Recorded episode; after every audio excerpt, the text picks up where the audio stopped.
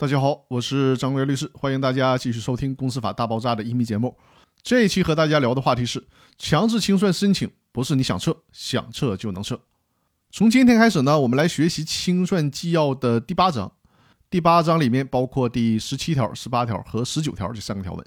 我们先来看一下第十七条的规定，原文是这样的：人民法院裁定受理公司强制清算申请前，申请人请求撤回其申请的。人民法院应予准许。读了原文，不难发现，这条是关于法院受理公司强制清算申请前，申请人能否撤回申请的规定。这里边包括了两种情况：一种是在法院受理债权人或股东申请公司强制清算请求之前，申请人主动向法院提出撤回强制清算的申请；另一种呢，是法院受理债权人或股东申请公司强制清算的请求以后。出现了法定的特殊情形，法院准许申请人撤回强制清算申请。大家注意啊，从这条的规定我们可以看出，强制清算申请不是你想撤想撤就能撤的，需要得到法院的许可才行。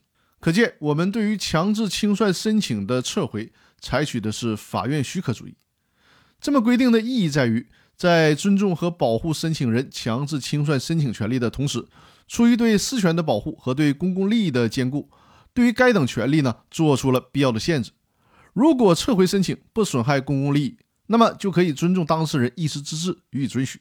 但是如果公司不清理，将会影响市场秩序的维护，或者危害社会公共利益，那么法院就有权利不准许申请人的撤回申请，从而呢可以避免撤回强制清算申请这个权利被滥用。以上就是今天分享的内容，更多内容我们下期继续。感谢各位的收听。